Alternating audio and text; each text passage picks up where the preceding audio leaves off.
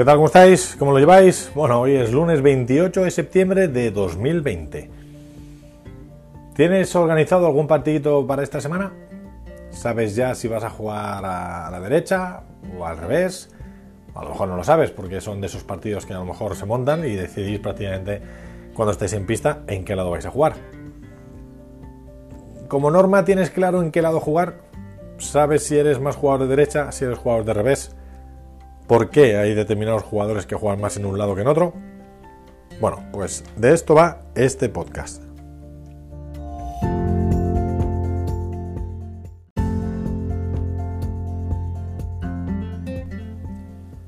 ¿Por qué os he hecho las preguntas de si esta semana tenéis partido, en qué lado vais a jugar, dónde os suele gustar jugar más? Es un poco porque este podcast trata de poder ayudaros a encontrar un poquito más fácil vuestro lado de juego, a saber elegirlo. Partamos de la base de que yo siempre animo a que la gente que me pregunta o mis propios alumnos sepan jugar en los dos lados por igual. El primero de todos porque siempre te va a salir partido cuando necesitan un jugador de iguales, pues ahí estás tú, y cuando necesitan un jugador de ventaja, pues ahí estás tú. Entonces, el ser polivalente viene muy bien, porque siempre tienes partido organizado. Si te especializas en uno de los dos lados, como me ha pasado a mí durante muchísimos años, pues siempre hemos tenido que buscar jugadores de derecha, jugadores de revés, y a veces nos hemos encontrado tres de derecha y uno de revés, o tres de revés y uno de derecha, y al final los partidos han salido raros. Y tienes que organizarte siempre para poder encontrar dos de derecha y dos de revés. La otra parte por la que yo siempre animo a que se sepa jugar a los dos lados es ya por un, por un tema táctico. Cuando tú has jugado en un lado y en otro, tú has sentido y has vivido lo que te viene bien y lo que te viene mal. Con lo cual, tienes muy claro luego a nivel táctico dónde puedes jugar a los rivales porque tú ya has sufrido qué bolas son las que más te incomodan. Así que por un tema táctico yo os recomiendo que juguéis en los dos lados, si no nunca podréis haber vivido la experiencia de qué bolas os vienen bien y qué bolas os vienen mal. Así que simplemente por eso merece la pena jugar en los dos lados. A mí cuando me preguntáis, por ejemplo, oye Hugo, no tengo muy claro en qué lado tengo que jugar. Y ahora ya nos metemos un poco en lo que es el trabajo en pista. Yo siempre os suelo decir que tenemos que diferenciar por un lado la defensa y por otro lado el ataque. ¿Qué quiere decir esto? Que cuando estáis en defensa yo os pregunto, ¿qué golpe es el que se os da mejor? ¿El golpe de derecha o el golpe de revés? Si se os da bien, y vamos a hablar poniendo como ejemplo a jugadores diestros, si se me da bien jugar de derecha, lo que suelo deciros es que defendáis en el lado de iguales, porque a nivel de porcentaje de número de bolas que vais a golpear, casi siempre vais a dar más veces de derecha que de revés, ya que vais a tener que defender vuestro rincón. Y lo mismo sucede si el golpe que se os da bien es el golpe de revés. Vais a tener que jugar en el lado de ventaja porque es ahí donde vais a dar mayoritariamente casi todos los golpes. Si lo pensamos desde el punto de vista en la red, en el ataque, es justo al contrario, porque el jugador de derecha jugando en el iguales es la volea de revés, que es su volea en el centro de la pareja, lo que cubre el medio del campo, la que más veces vas a tener que utilizar, con lo cual vas a tener que tener una muy buena volea de revés. Y si eres un jugador que juega en el lado de ventaja, vas a tener que tener muy bien la volea de derecha. Con lo cual, siempre os hago esta pregunta. ¿Sois más jugadores defensivos o jugadores que atacáis? ¿Por qué? Porque si sois más defensivos y sois de los que subís poco a la red o no os gusta subir mucho a la red, entonces os diría que la elección de vuestro lado tiene que ir condicionado por dónde os encontréis mejor defendiendo, que es lo que hemos hablado antes de qué golpe es el que se os da mejor. Si por lo contrario sois jugadores que atrás se os da un poquito mal el defender el rincón, las paredes, etcétera, y en cuanto podéis subís a la red, entonces os diría que tendríais que fijaros más en qué golpe de volea es el que se os da mucho mejor. Y sacrificar un poquito el fondo pensando en elegir vuestro lado de juego en función de dónde atacáis mejor. Eso sería un poco lo que yo suelo recomendar cuando hablo de en qué lado tengo que jugar. Si entramos en aspectos todavía un poquito más profundos, siempre existe el debate en el que se dice, oye, pero Hugo, eh, yo soy un jugador que soy muy alto, soy muy rápido, el, el, juego aéreo que tengo es muy bueno, le pego muy bien y demás. Yo tengo que ser jugador de revés, ¿no? Bueno, puede ser jugador de revés o puede ser jugador de derecha. De hecho, hoy por hoy vemos muchos jugadores que están jugando en la derecha, como es el caso de, de Lebron, como es el caso de Tapia como es el caso de Galán cuando se cambia con Tapia, como es el caso o sea, de Galán cuando se cambia con Juan. El ejemplo, por ejemplo, valga redundancia, de Paquito eh, cuando jugaba con Lebron, que también había veces que se ponía a la derecha. Entonces, no necesariamente el perfil del jugador de revés tiene que jugar solo en el revés, aquellos que sean altos, fuertes, eh, guapos, hermosos y que le peguen como, como Lebron desde detrás de la línea. También podéis jugar a la derecha, no hay ningún problema. ¿Qué ocurre con el jugador que me decís? No, es que yo soy un jugador de una estatura más bien tirando a baja, el juego aéreo no hago mucho daño, no consigo tener una buena pegada, yo tengo que irme a la derecha, ¿no? Bueno, tampoco quiere decir que obligatoriamente te tengas que ir a jugar a la derecha. Es verdad que lógicamente si eres un jugador que juega en el revés, estamos hablando a lo mejor de un supuesto de que juegan dos diestros, pues es verdad que el jugador que menos daño hace de la pareja no debería de jugar en el lado de revés, porque el jugador de revés siempre abarca un poco más, entra de volea de derecha, puede entrar a hacer bandejas, puede entrar a rematar, puede entrar a hacer las salidas de pared o las bajadas de pared. Entonces es verdad que si soy un jugador que lo único que hago es meter mucha bola pero no facturo punto, quizás el tema del revés no es que no puedas jugar, pero los puntos, los puntos se van a hacer muy largos, se van a hacer muy eternos y en vez de durar menos de lo que lo haría si el jugador de revés fuera un jugador que factura más puntos, pues van a durar más de la cuenta. Y esos partidos más largos al final pasan factura, porque físicamente nos fatigamos, nos cansamos y puede ser una causa de que perdamos. Pero eso no quiere decir que no se pueda jugar al revés. Sí es cierto que si usamos el sentido común, como decía ahora mismo, los jugadores que menos daños hagan porque las voleas de derecha no, no vayan muy muy peligrosas porque no tenga un juego aéreo que me ayude a facturar puntos o no tenga simplemente un juego de voleas que realmente me ayuden a ganar, pues quizás me tengo que ir un poquito más a jugar más veces al lado de, iguales que en el lado de ventaja. Tiene su, tiene su explicación lógica, pero vuelvo a repetir lo mismo. Si eres una persona que físicamente te encuentras bien, te gusta jugar en el revés, juegas con gente que más o menos tiene tu mismo nivel, y prácticamente que él juegue al revés o que tú juegues al revés no va a variar mucho en vuestro resultado en cuanto a el daño que podéis hacer, pues yo creo que si te apetece jugar al revés, pues juega al revés. Al final, como decía antes, creo que tenéis que jugar en los dos lados. Entonces, a partir de ahí, es ir viéndolo. Si luego ya estamos hablando de algo de competición, algo que os estáis jugando algo, como un premio, como un torneo, un torneo de fin de semana, un torneo de un día, un ranking, algo que tiene un componente de competición que obviamente queréis hacerlo lo mejor posible y queréis ganar todos los partidos que podáis, entonces sí que recomendaría que el jugador que haga más daño vaya a jugar al lado de ventaja y el jugador que hace un poquito menos daño y que puede ser más obrero, como solemos llamar un poco cariñosamente al jugador de derecha, que elaboras más los puntos, que se falla menos, que trabajas un poco para que sea el compañero el que facture los puntos, pues efectivamente, seguramente será mejor idea que te vayas a jugar a la derecha. Así que eso sería un poco el criterio que utilizo yo para mis alumnos o cuando me preguntáis acerca de este tema de cómo elegir el lado de juego.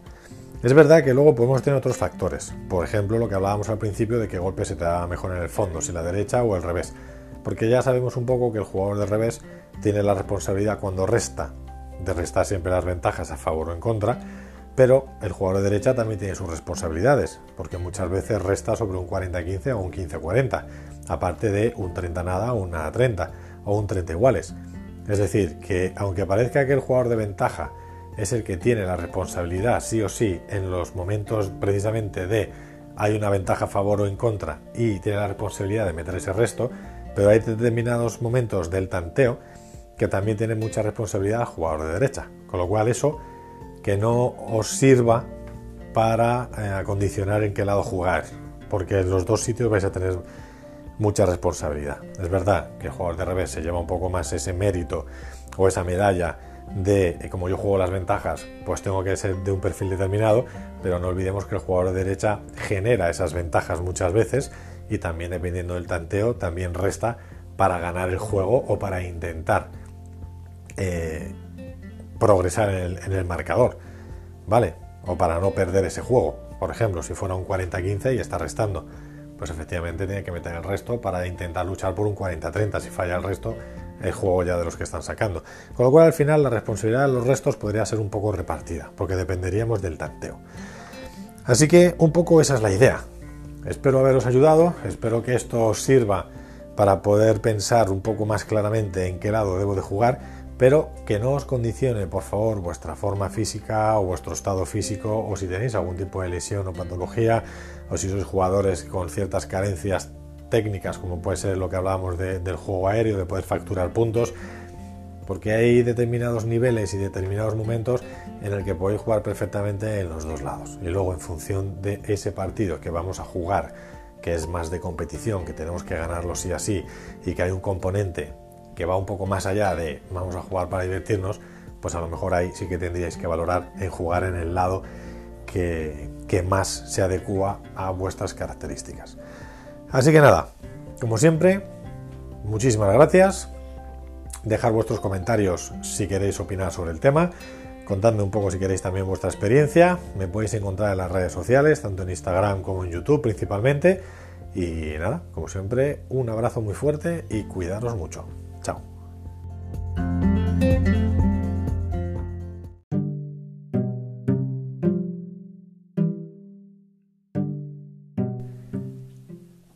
¿Qué tal? ¿Cómo estáis? Bienvenidos a un podcast más de Aprende Paddle conmigo, con un servidor, con Hugo Cases. Hoy, 1 de octubre, se me ha ocurrido que podía hablaros de la empuñadura. Sí, lo sé, es algo que os suena mucho, es un término que a muchos os aterra, a otros os da exactamente igual, pero un poco lo que quiero haceros ver es que el jugar con una empuñadura adecuada para los golpes que vais a utilizar en el paddle Puede ser beneficioso o puede ser perjudicial. Si yo tengo una empuñadura, que como muchos habréis oído, segurísimo, eh, la más utilizada es la continental, eso no quiere decir que no haya momentos determinados con más nivel o incluso con menos, porque es así como agarramos la pala, puedan funcionar otro tipo de empuñaduras. Pero es verdad que la continental facilita muchísimo todos los golpes del pádel. ¿Por qué quiero hacer hincapié en este podcast en la importancia de la empuñadura? Bueno, porque dependiendo de cómo se esté agarrando la pala, nos va a ayudar a que unos golpes salgan más fáciles que otros. ¿Qué quiero decir con esto? Que si yo uso una empuñadura errónea y uso una empuñadura para que me entendáis, ya que no hay un aporte visual, no hay una ayuda visual para que veáis la empuñadura, aunque sí os animo a que vayáis a mi canal de YouTube, que es tal cual como este, como estos, este canal de podcast, Aprende Padre con Hugo Cases, aunque bueno, metiendo en YouTube Hugo Cases os sale sin ningún problema el canal. Hay un vídeo donde hablo de las empuñaduras y qué se puede y qué no se puede hacer con esas empuñaduras, dependiendo de cuál es la que tengamos en ese momento. El tener una empuñadura que se adecue a los golpes que vais a hacer facilita mucho, precisamente, que el resultado sea positivo. Si usamos una empuñadura, por ejemplo, que me vais a entender enseguida, un poco más de tenis, vamos a hablar de la derecha, por ejemplo, de fondo. Si usamos una empuñadura un poquito más de tenis, ese tipo de entrada de pala favorece como que raspemos la pelota por encima. O incluso aquellos que tienen un poquito más de, mano o que les sale de una manera más natural, le pueden hasta cepillar un poquito la pelota por abajo. Entonces, el efecto que le vamos a dar a la pelota es un poquito liftado. ¿Qué sucede con este tipo de empuñaduras? Que a veces los armados son cortos, que a veces los impactos se producen desde arriba, que a veces las terminaciones del gesto de derecha son un poquito hacia la rodilla, son un poquito hacia atrás, hacia la espalda. Entonces, todo este tipo de terminaciones suelen provocar en la mayoría de los casos que la pelota se quede en la red. Con lo cual, si yo estoy en el fondo, me viene una bola más o menos cómoda a la altura de la cadera y voy a hacer un golpe de derecha, con este tipo de empuñaduras tengo que tener mucho cuidado porque seguramente habrá muchas de las bolas que falle que se me quedarán en la red. Y si es un tipo de golpe en el que golpeo un poquito más por debajo, en vez de conseguir una bola más lineal y que pase cerca de la red para dificultar de alguna manera a los que están boleando que me puedan apretar con sus boleas, pues es probable que a lo mejor esa bola no me salga tan bajita y me salga mucho más alta. Con lo cual puedo hacer que si me he pasado de fuerza o he perdido mucho control, la tire al cristal de fondo y la falle, o deje la pelota a una altura a la que los rivales que están en la red me van a poder seguir apretando y haciendo daño. Con lo cual, fijaros cómo con una empuñadura que a priori podría valernos porque a la altura que vamos a golpear es posible hacerlo con esa empuñadura, hay momentos determinados que nos puede hacer fallar la pelota o tener poco, o tener, o tener poco control. ¿Qué pasa, por ejemplo, si las empuñaduras son un poquito más de revés. Vamos a hablar de momento solo con la empuñadura incorrecta en la derecha de fondo, ¿vale? Para que me entendáis rápidamente. Si la empuñadura es más de revés de tenis, que es un poquito más deliftado, digamos que la cara de la pala con la que vais a golpear cuando ponéis el brazo extendido se queda un poquito mirando hacia el suelo. Pasa un poco lo mismo que hablábamos con la derecha. En cuanto a, los reveses, le vais a pegar un poquito de liftadete, y es lo único que voy a decir del revés ahora mismo. Pero si me voy a la derecha y tratéis de poner la cara de la pala plana, es decir, toda la superficie de la pala como si mirara al campo contrario, vais a daros cuenta que la, la muñeca se queda un poco rota y forzada si ponéis esa pala un poquito delante, como si estuvierais con un capote de los toros, de los toreros, eh, enseñándoselo al toro. Si ponéis la pala ahí, vais a ver que la muñeca se rompe. Para que no se rompa, ¿qué pasa? Que vais llevando la pala un poco más atrás y atrás y atrás. ¿Y qué sucede? Que cuando la muñeca está en una situación cómoda y perfecta, el punto de impacto se quedaría muy, muy detrás del cuerpo. Con lo cual, para golpes lineales, no nos ayudaría. Sin embargo, para los golpes cortados sí, nos ayudaría a hacer los golpes de arriba a abajo de manera más natural y a meter la pala cuando la bola está muy bajita por debajo de ella también nos ayudaría un montón. Pero todo lo que son golpes más planos o un poquito más liftados sería totalmente inviable. Vamos con la empuñadura incorrecta para los golpes de revés.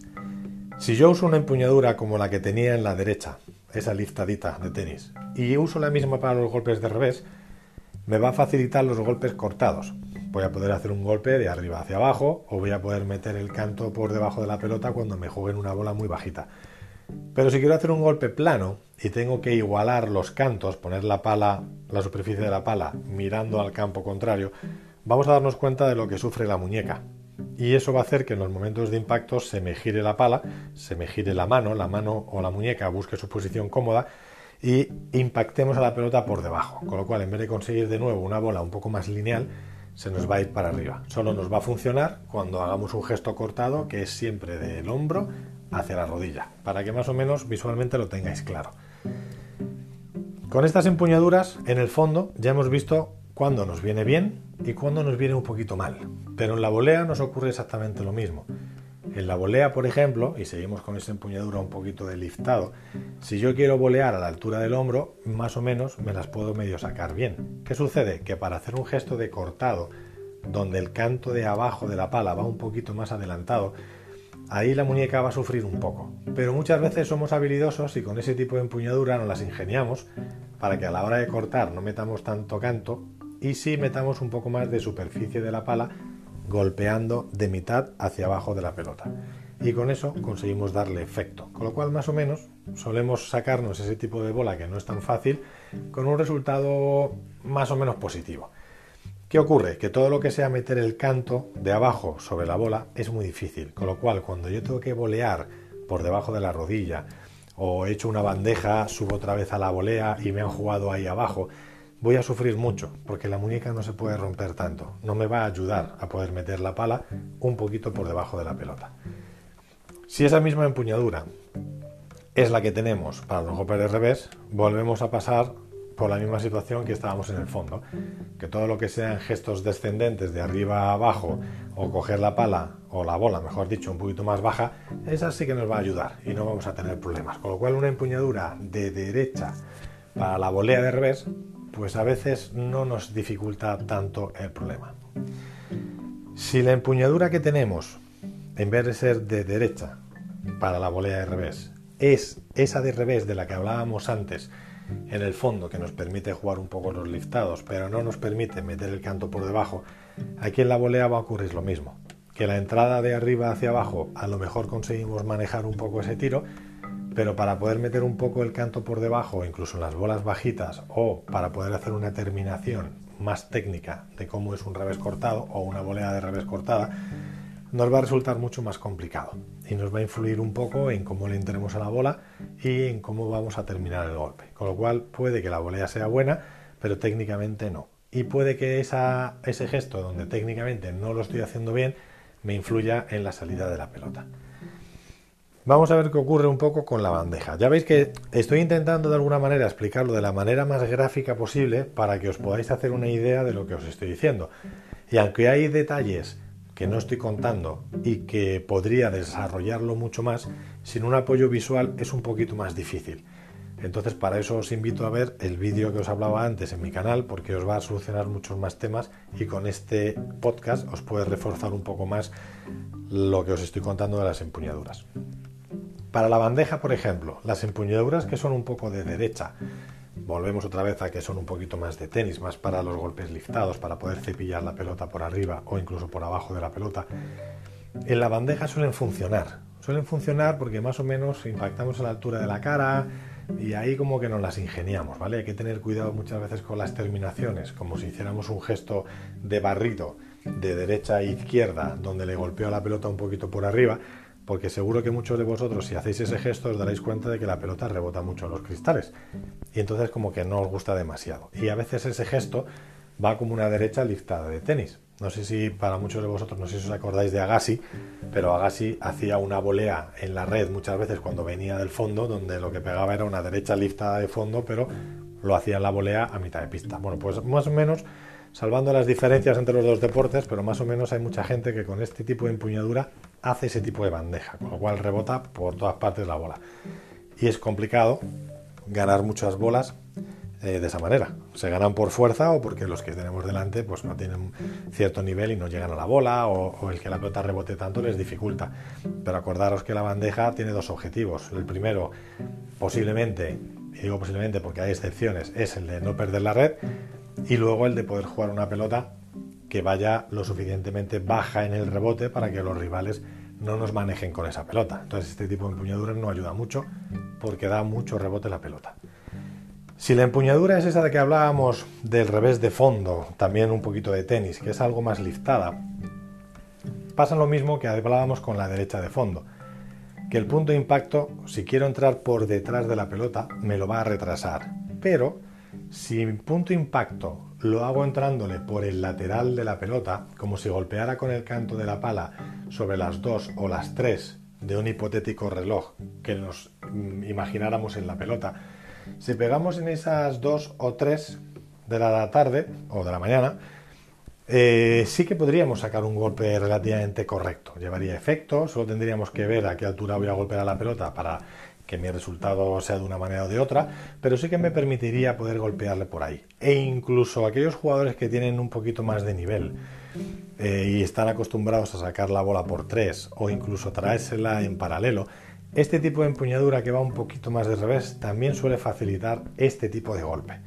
Vale, así que bueno, para no tener un apoyo visual detrás, espero haberme explicado lo suficientemente bien. Os animo que seguro que muchos ya lo haréis, a escuchar este podcast varias veces para haceros una idea de la importancia de las empuñaduras y que podáis visualizar que con empuñaduras que son muy liftadas, tanto de derecha como de revés, los golpes, en función de si estoy en el fondo o en la red, y dependiendo de a qué altura voy a golpear, favorecen más que el golpe me lo pueda sacar o que el golpe me lo, me lo pueda sacar pero malamente, veáis que al final con una empuñadura un poco más neutra como es la continental, podemos sacarle más partidos o más partido a nuestros tiros.